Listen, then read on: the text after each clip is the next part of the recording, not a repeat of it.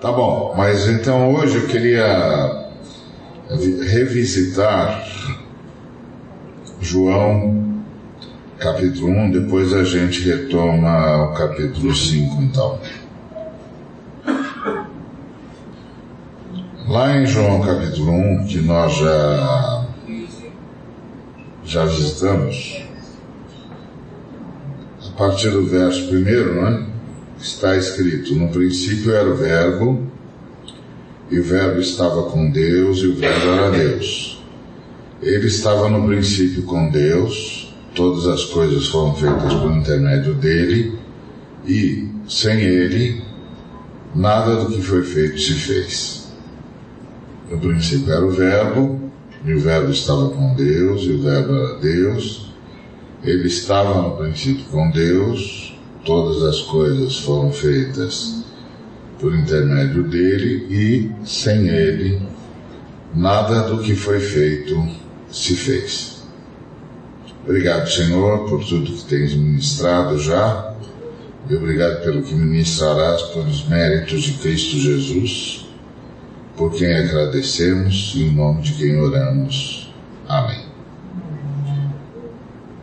Então, Jesus é a palavra.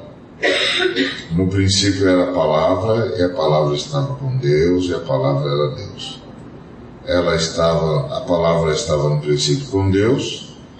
Todas as coisas foram feitas por meio da palavra, e sem a palavra nada do que foi feito se fez. Muito bem, a palavra, ela não fala. Tá certo? Palavra não fala. A palavra é dita. Você, você sempre que se refere à palavra, é palavra dada, é palavra ouvida, é palavra proferida. A palavra é serva de quem a diz. A palavra é serva de quem a pronuncia. A palavra é serva de quem a emite. Então, quando Jesus se esvazia, ele se torna a palavra.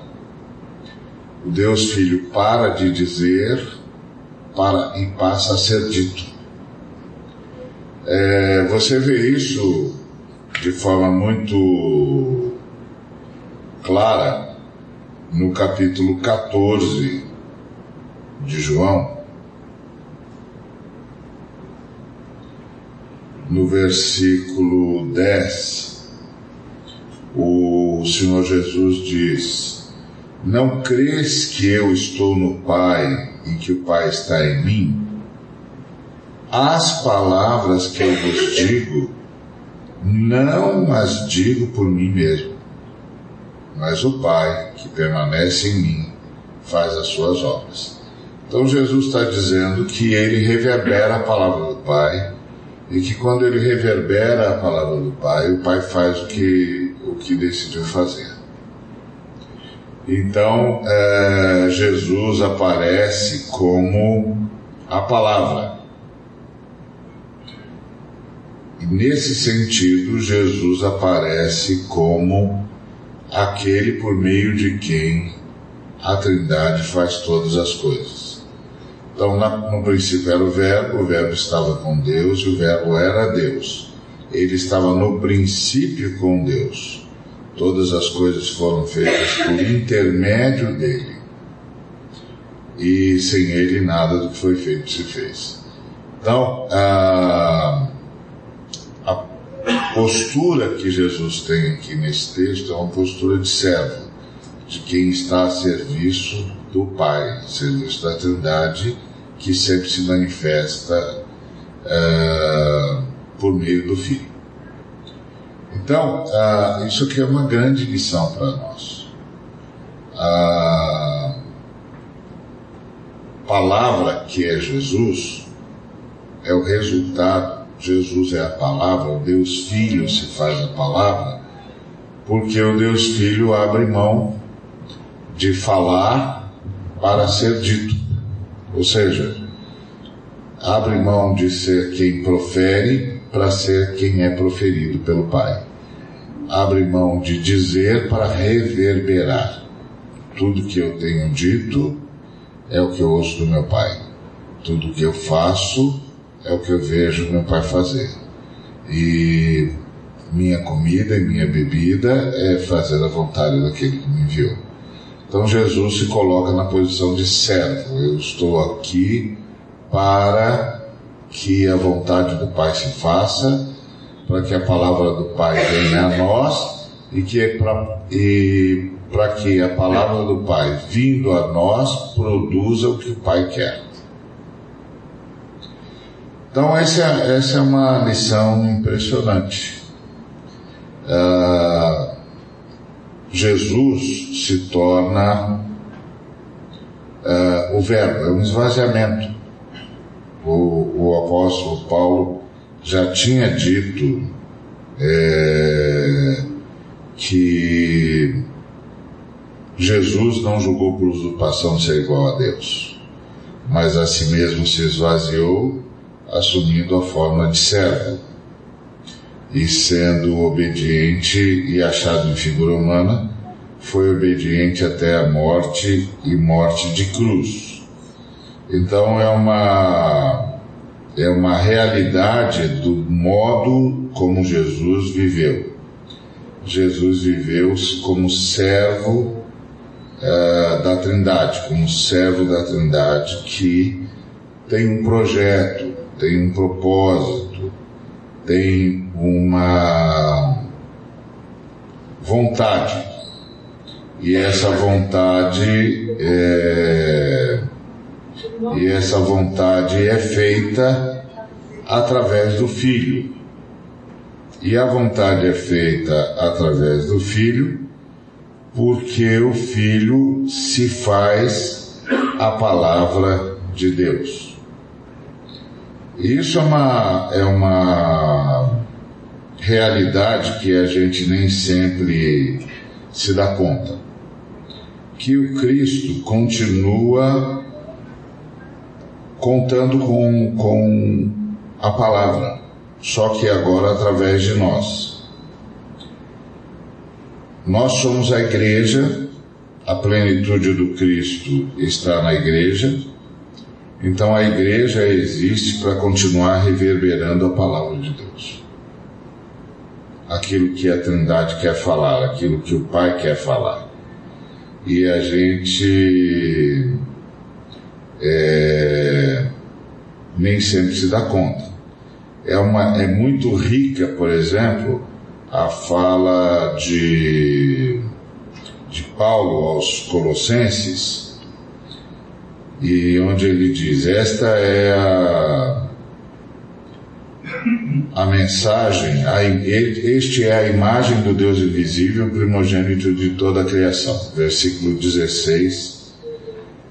E ele diz assim: Pois nele foram criadas todas as coisas, nos céus e sobre a terra, as visíveis e as invisíveis, sejam tronos, sejam soberanias quer principados, quer potestades. Tudo foi criado, Colossenses 1, é, 16. Tudo foi criado por meio dele e para ele. E ele é antes de todas as coisas, nele tudo subsiste. É interessante essa fala do Paulo, porque ele não diz tudo foi criado por ele, mas tudo foi criado por meio dele ele é um instrumento, a ferramenta que Deus usou para criar todas as coisas. Não é ele que cria, ele é o intermédio, o meio, a palavra. E isso traz uma lição profunda para nós. Por que é que eu falo é, na minha casa e a minha fala não consegue produzir o mundo que eu gostaria que fosse produzido. Porque a gente tem sempre de lembrar que Jesus, quando ele fala, quando ele fala, quando ele reverbera a palavra de Deus, quando ele fala em nome do Pai, quando ele fala a palavra do Pai, quando ele se torna aquele que reverbera a palavra do Pai, o mundo é criado por meio da palavra. Todas as coisas foram, foram criadas por meio dele. Então, é, é extraordinário ver que ele é ele deixa de falar para passar a ser dito, que a palavra não fala, a palavra é dita. A gente sempre, tem sempre de lembrar disso. Palavra não fala, a palavra é dita. Não é a palavra falou, é a palavra foi dita. Alguém falou a palavra. A palavra é uma serva. E aí, quando Jesus se faz a palavra, ele se coloca totalmente, plenamente como servo do Pai. De tal maneira que o Pai fala e ele reverbera o que o Pai fala. É mais ou menos como se eu estivesse, ou qualquer um de nós estivesse pregando uh, para um povo cuja língua a gente não fala. Aí a gente precisa de um tradutor. Esse tradutor será tão mais eficiente quanto mais auto-esvaziado for. Ou seja, o tradutor não está lá para julgar a minha mensagem, está lá para traduzir a minha mensagem. Não importa se ele concorda com a minha mensagem, ele não está lá para concordar nem para discordar, ele está lá para traduzir. E se ele for um bom tradutor, ele vai se esvaziar. Ele vai virar, vai se tornar a reverberação daquilo que o pregador está falando. E se ele for ótimo tradutor, ele vai tentar passar para a audiência não só o que o tradutor, o que o pregador está falando, mas a forma como está falando ele vai tentar reproduzir o sentimento que vem carregado na palavra, de quem é de que a palavra vem carregada. Ele vai traduzir as pausas, ele vai tentar passar a, a, a respiração, a pausa, a, a reflexão que está na fala do pregador. Mas para isso ele tem de se esvaziar. Se ele não se esvaziar, ele vai concorrer com o pregador, que ele está traduzindo. Ele não pode, porque ele não está lá para concorrer com o pregador que está traduzindo. Ele está lá para traduzir o pregador, para que o pregador seja entendido na língua dele. Porque o pregador está trazendo uma mensagem que o povo quer ouvir, mas que não poderia ouvir sem um intermediário. e o intermediário é o tradutor. Então, o tradutor será tão mais eficiente quanto mais auto-esvaziado for. Se ele não se esvaziar, ele vai traduzir mal. Ele vai competir com o pregador. Ele não pode competir com o pregador. Porque ele está traduzindo o pregador. Eu me lembro é, tem um amigo que, que é comum meu e do, do Flávio, o, o Milton Homero. É, lembra do Milton Homero? E o tio Cássio recebia um americano chamado Bud Wright, sempre. Lembra do Bud Wright? E o, o Milton Homero ia traduzir. Depois o Milton se tornou um exímio tradutor. Mas muitas vezes o Wright falava uma coisa e o Milton falava outra. Era assustador. Não era ruim, mas era outra coisa. Porque o Milton era o, o típico cara corajoso. Ele tinha uma coragem assustadora. Ele subia lá do púlpito ao lado do Wright e, e aí o camarada fala: como é que ele consegue? O cara nem respirava e ele estava lá. eu fui me dando conta que nem sempre ele falava o que o Buzz estava falando. Eu disse, ué, mas o, o, o, o Wright não falou isso. Mas tá, mas é bom. Depois ele foi se tornando um exímio tradutor e acho que se tornou o melhor tradutor que eu conheci. Mas no começo, não sei se o Flavião lembra, era uma loucura. Nunca frequentou uma aula Nunca frequentou uma aula de inglês, exatamente. Era um negócio, era o senhor da coragem, né? Era o senhor da coragem. É, se, se, gente, se todo mundo tivesse a coragem do Milton Mello, misericórdia. Então ele, no, depois ele se tornou um, um grande tradutor que é necessariamente um sujeito que se esvazia para reverberar a palavra de outro. Senão ele é mau tradutor, ele entende de dizer exatamente o que o camarada disse, da forma como o povo entende, tem condições de entender. Então ele, ele, ele, não, ele não traduz literalmente apenas, ele traduz ideariamente também, porque às vezes o sujeito está fazendo uma expressão idiomática e ele tem que traduzir a expressão, ele não pode simplesmente traduzir as palavras, ele tem que saber o que significa aquela expressão e então colocá-la em termos que a audiência consiga entender o que o pregador está falando. Então ele tem que ser alguém que está plenamente a serviço daquele a quem ele traduz. Era assim que Jesus se apresentava como alguém que estava absolutamente a serviço do Pai, traduzindo para nós a vontade do Pai, de forma perfeita, com a mesma entonação, com a mesma respiração, com a mesma a mesma emoção e a mesma ênfase.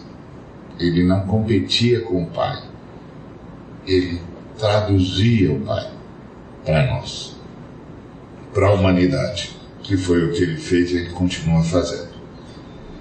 E, e, e a igreja é quem assume o lugar de Jesus. O Pai continua precisando da palavra. O Pai continua precisando falar.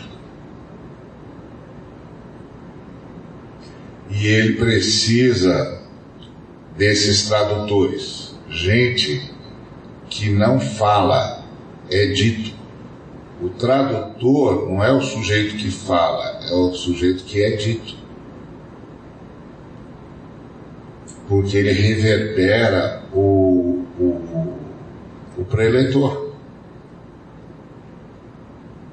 Então, quando você está assistindo uma palestra com um tradutor e o tradutor é bom, ninguém pergunta para você o que é que o tradutor está dizendo. Porque o tradutor não está dizendo, o tradutor é dito. Quem está dizendo é o preletor. Então qualquer pessoa da audiência pergunta o que é que o preletor está falando. E aí o tradutor tem essa função de fazer aquela audiência entender exatamente o que o preletor está falando. Portanto, o tradutor a rigor não fala, é dito. É falado, reverbera. Reverbera. Esse é o grande papel da igreja o mesmo que tinha o Cristo. Porque a igreja é o corpo do Cristo. Então Cristo continua sendo a palavra de Deus, aquele por meio de quem Deus fala. O Cristo continua sendo o intermediário não é quem fala, mas quem é dito. Ou melhor, por meio de quem a palavra é dita. E isso faz toda a diferença. E, e, e, e o texto deixa claro que o Cristo estava no princípio com Deus, era Deus, porque a palavra é o que aquele que a diz é. Se aquele que a diz tem autoridade, a palavra é palavra de autoridade. Se aquele que, que a diz é um comediante, a palavra é engraçada. A palavra é aquilo que quem a profere é. Quando há uma profunda interação, é óbvio, entre a identidade de quem fala e o que fala esse ser que tem identidade.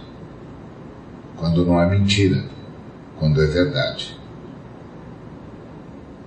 Por isso Jesus é a verdade. Ele não é a verdade como um conceito. Ele é verdade porque ele é a palavra absolutamente exata que o Pai falou. Então ele é a verdade sobre Deus, sobre o Pai. Ele é a verdade do Pai porque o Pai falou por meio dele e ele reverberou absolutamente de forma perfeita ou de forma absolutamente perfeita o que disse o Pai. Por isso ele é a verdade do Pai e ele é o único caminho para o Pai. E é o único que transmite a vida do Pai que é o que ele diz lá em João 14. Eu sou o caminho, a verdade e a vida. Ninguém vem ao Pai senão por mim. Não é ninguém vai ao Pai. É ninguém vem ao Pai senão por mim. Porque eu estou no Pai, o Pai está em mim e por meio de mim o Pai fala. E tudo que eu digo é o Pai quem o diz. Portanto, tudo que eu digo é a verdade do Pai. Aquilo que o Pai quer dizer. A nós, sobre nós, de si e sobre si. Por isso, não é possível ter contato com o Pai sem o Cristo porque o Cristo é a palavra do Pai. Por isso, quando a palavra é verdadeira, a palavra é exatamente igual àquele que a pronuncia. Isso é verdade.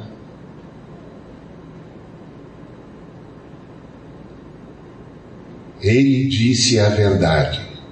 Quem disse a verdade? O Pai. E por meio de quem o Pai disse a verdade? Por meio da palavra. E a palavra é o Cristo. O Cristo é o que traz em si e através de si a palavra do Pai, de modo que nós a possamos entender. Lá em João 14, Jesus está dizendo que ele está no Pai e que ele vai fazer tudo para que a gente esteja no Pai. Ele começa dizendo: Não se turbe o vosso coração, credes em Deus, crede também em mim. Na casa do meu pai há muitas moradas, se assim não for, não fosse, eu vou teria dito, pois vou preparar os lugares. Quando eu for vos preparar o lugar, voltarei para vós, para que onde eu estou, estejais vós também. Onde é que ele está? Ele está no Pai. Tem muitos irmãos que usam esse texto de João 14 para falar do céu, no sentido de o céu é um lindo lugar, cheio de graça sem par, meu Jesus, vou estar, o céu é um lindo lugar. Céu é, não. É, o céu deve ser mesmo um lindo lugar, os irmãos que, que foram arrebatados voltaram contando histórias maravilhosas, tá tudo certo. Mas lá em João 14, Jesus está falando sobre o Pai.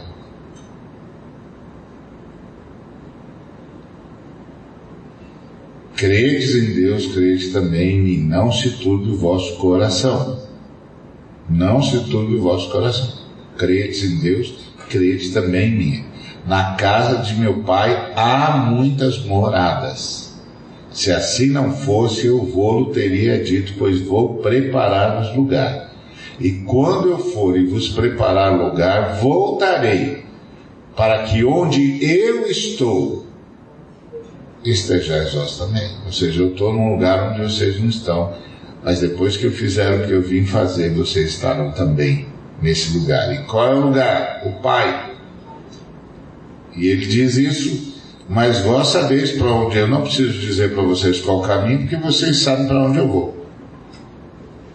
E aí o, o, o Tomé disse, nós nem sabemos para para onde o senhor vai, como é que a gente sabe o caminho? Vocês sabem o caminho, como é que a gente sabe o caminho?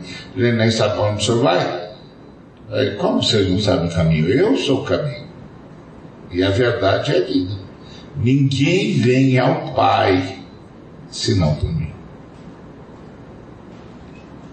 Então ele é a verdade do Pai. Tudo que o Pai disse é verdade. E o Pai diz por meio do Cristo. Então, quer saber qual é a verdade do Pai? Quer saber qual é a vontade do Pai? Quer saber o que é que o Pai deseja? E quer saber o que é que o Pai fez e fará? Ouça o Cristo. Ouça o Cristo. E agora o Cristo conta com, com caixas acústicas. A igreja continua falando, o Pai continua falando por meio do Cristo. E o Cristo agora é a igreja. Porque o texto diz em Efésios 1, 22, 23, que a igreja é a plenitude do Cristo. Ou seja, a igreja é o Cristo em carne e osso porque o Cristo é o cabeça da igreja e a igreja reverbera o Cristo. Isso significa o quê? Que do mesmo jeito que o Cristo teve de se esvaziar para ser a palavra do Pai, nós temos de nos esvaziar para sermos o meio pelo qual a palavra do Pai que, que se manifeste na terra. Então, por que que eu falo em casa isso não gera paz, porque eu não estou reverberando a palavra do Cristo. Eu muitas vezes estou, estou usando o Cristo para dizer o que eu quero dizer. Essa é a diferença é, e é a nossa briga com os irmãos é, que a gente chama de legalistas ou fundamentalistas. Que que é, qual é a nossa briga com eles? Você não está reverberando o Cristo. Você está usando o Cristo para falar o que você quer, o que você acha, o que você pensa, o que você gostaria de dizer. Então você usa o Cristo para as pessoas se submeterem a você. Mas as pessoas não vieram para se submeterem a você. Elas vieram para ouvir a palavra do Pai que vem por meio do Cristo. E que passa pela caixa acústica que é a igreja.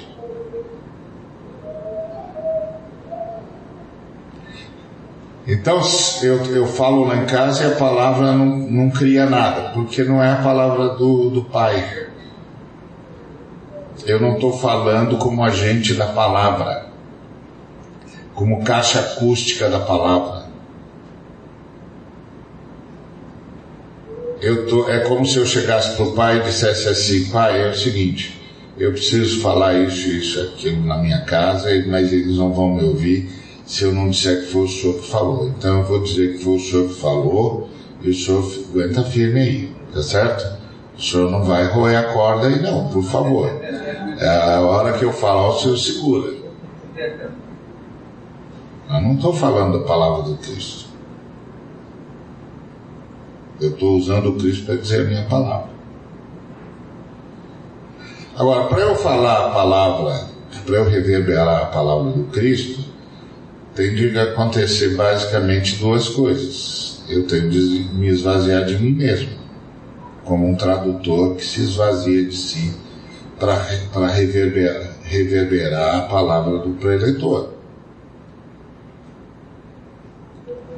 Um bom tradutor tem que aparecer, por isso que, que, que o, o aqueles caras que vendem serviço de tradução, que você, o tradutor, você põe um fone de ouvido, você nem sabe quem é o tradutor.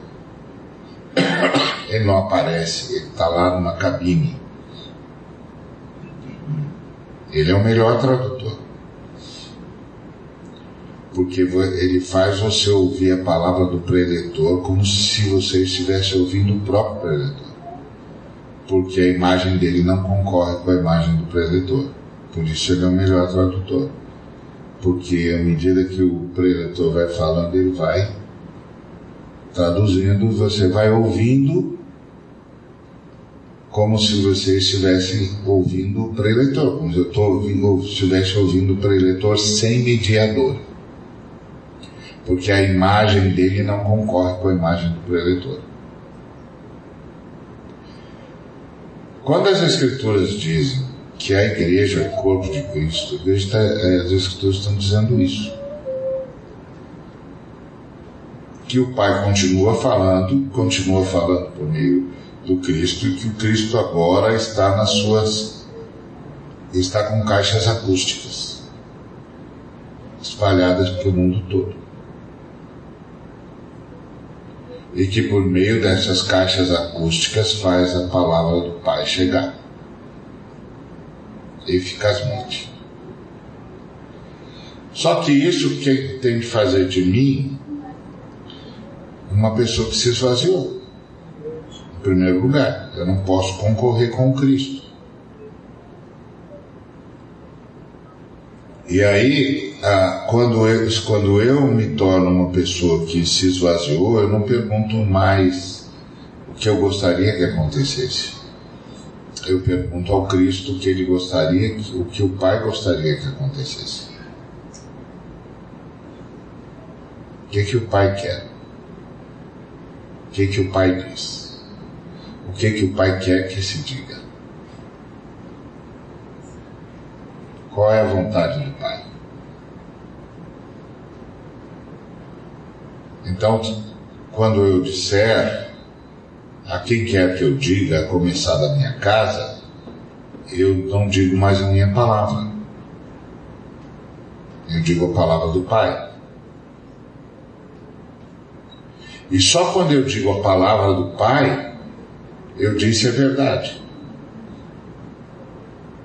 Só quando eu digo a palavra do Pai, eu aponto caminho. Só quando eu digo a palavra do Pai, eu transmito vida. Então, por que, que eu falo com meu filho é, e o meu filho não se convence? A quem o meu filho está resistindo? A mim ou ao pai? Se ele estiver resistindo a mim, menos mal. Está tranquilo. Só uma questão de tempo ou não. De qualquer maneira, ele tem direito a ser independente de mim mesmo. Mas se ele está resistindo à palavra do Pai, então eu preciso interceder mais por ele. Mas geralmente a palavra do Pai aponta o caminho e transmite vida. A minha palavra que gera conflito. A palavra do pai não. Geralmente. Porque o pai fala ao coração.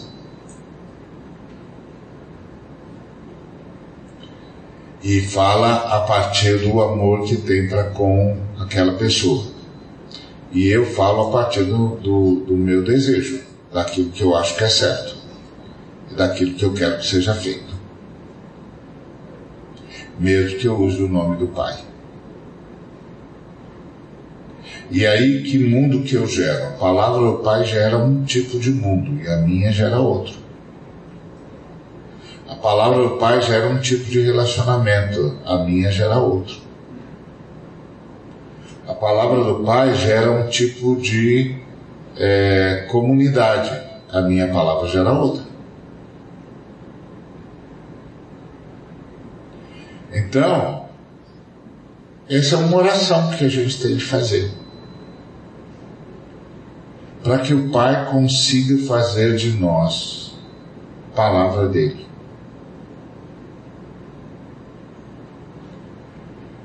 Ou seja, para que o Pai consiga fazer com que estejamos absolutamente unidos a Cristo, assim como também unidos em Cristo. E isso faz da oração de João 17 uma, uma colocação extremamente rica, porque é, Jesus vai pedir ao Pai que, que os seus discípulos sejam um. É, e isso é, é, uma, é uma coisa é, extraordinária. E, e, é interessante a forma como ele, ele trabalha essa, essa questão da unidade. Ele diz, versículo 21, a fim de que todos sejam um, e como és tu, ó Pai, em mim e eu em ti, também sejam eles em nós. E como é que ele é um no Pai? Ele é um no Pai porque Ele é a perfeita palavra do Pai. Ele reverbera o Pai. E aí ele está dizendo que, que a gente reverbere também o Pai, como Ele. Claro que isso só é possível por meio do Espírito Santo.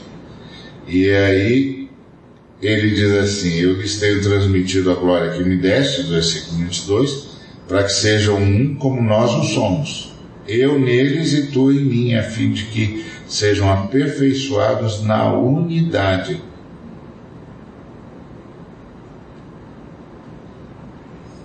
Eu neles e tu em mim. E esse eu aqui é eu, o Cristo, eu, a palavra.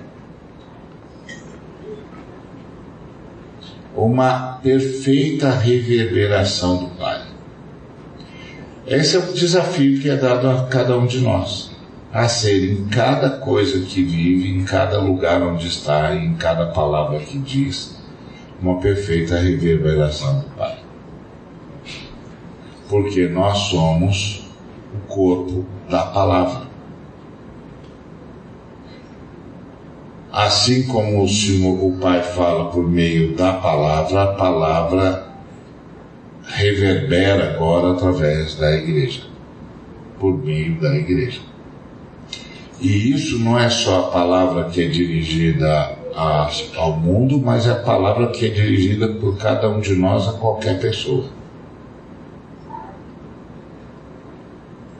Que, que eu, quando falar, fale a palavra do Pai. Porque eu sou uma das caixas acústicas do Cristo. A palavra é dita. E quem, quem profere a palavra? O Pai. Jesus deixa isso muito claro. Então, esse é o nível de unidade que nós, a igreja, buscamos. Nós, a igreja, buscamos essa unidade que o Pai tem em nós, o mesmo que tinha no Filho, a reverberação plena da Sua palavra. De modo que ah, quem entrar em contato conosco, entre em contato com o caminho, a verdade e a vida do Pai. Que o Senhor nos faça assim.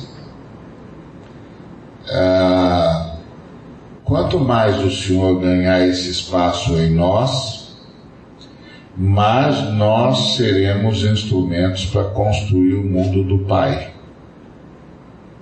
não o nosso mundo, a comunidade do Pai não a nossa comunidade, a família do Pai, não a minha família. De modo que a minha família se torne uma manifestação da família do Pai. E isso vai dar condições para a gente desenvolver os relacionamentos do Pai, os relacionamentos que o Pai quer desenvolver. Isso não é um, um adestramento, não é uma não é uma, um exercício prático, isso não é uma, uma metodologia. Isto é um milagre. Isto é um milagre. E, e, portanto, isto é fruto de oração.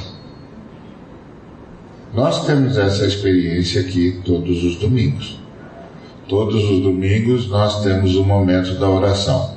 O que, que é o momento da oração? O momento em que nós pedimos milagres.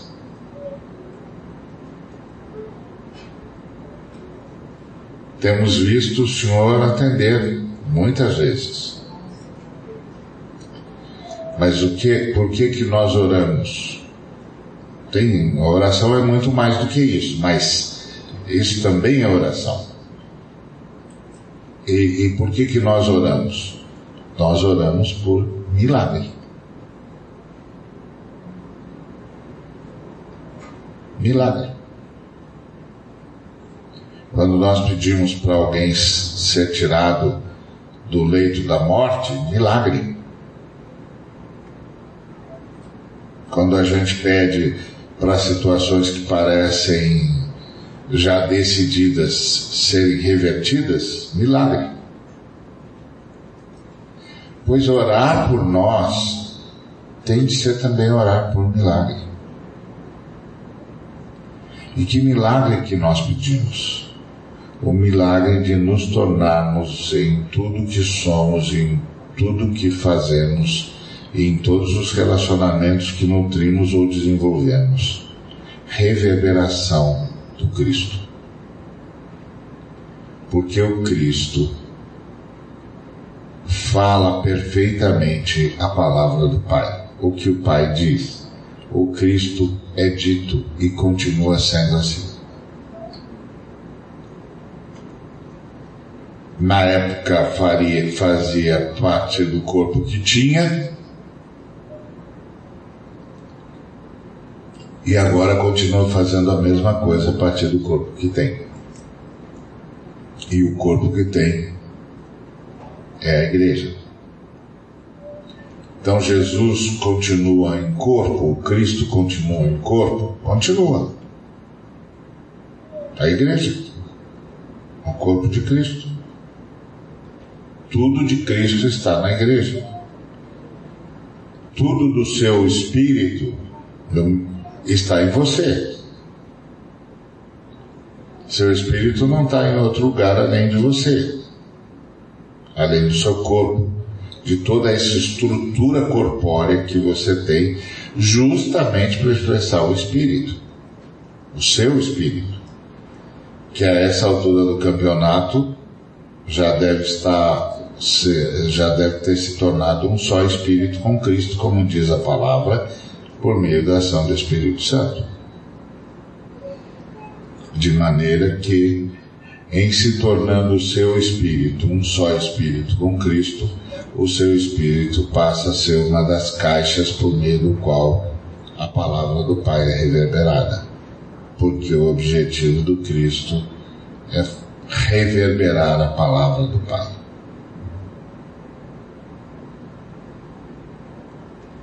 Então que, que a gente ore por um milagre em nós. E lembrando que o milagre que a gente deve pedir em relação a nós é que sejamos como pessoas e como comunidade manifestações plenas e não contaminadas da palavra do Pai. Manifestações, portanto, do Cristo, porque o Cristo é a palavra, por meio do qual o Pai faz todas as coisas. E a palavra é dita.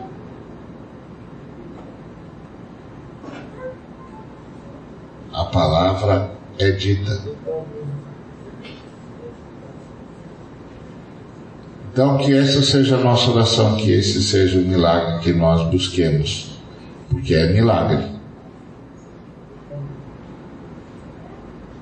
Não é uma decisão pessoal pura e simples. É milagre. Mas é o milagre que os cristãos buscam. Na vida de cada um dos cristãos e de toda a comunidade porque essa é a nossa missão na Terra.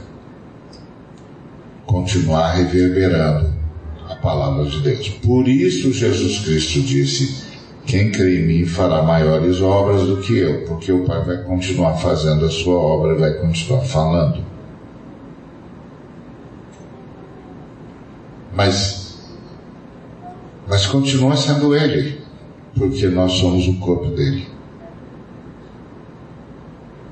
Amém? Obrigado, Senhor, que a tua palavra se cumpra em nós, em nome de Cristo Jesus, para a tua honra e tua glória.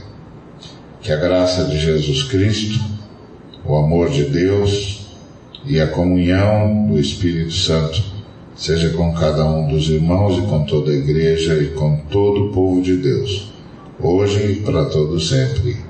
Amém.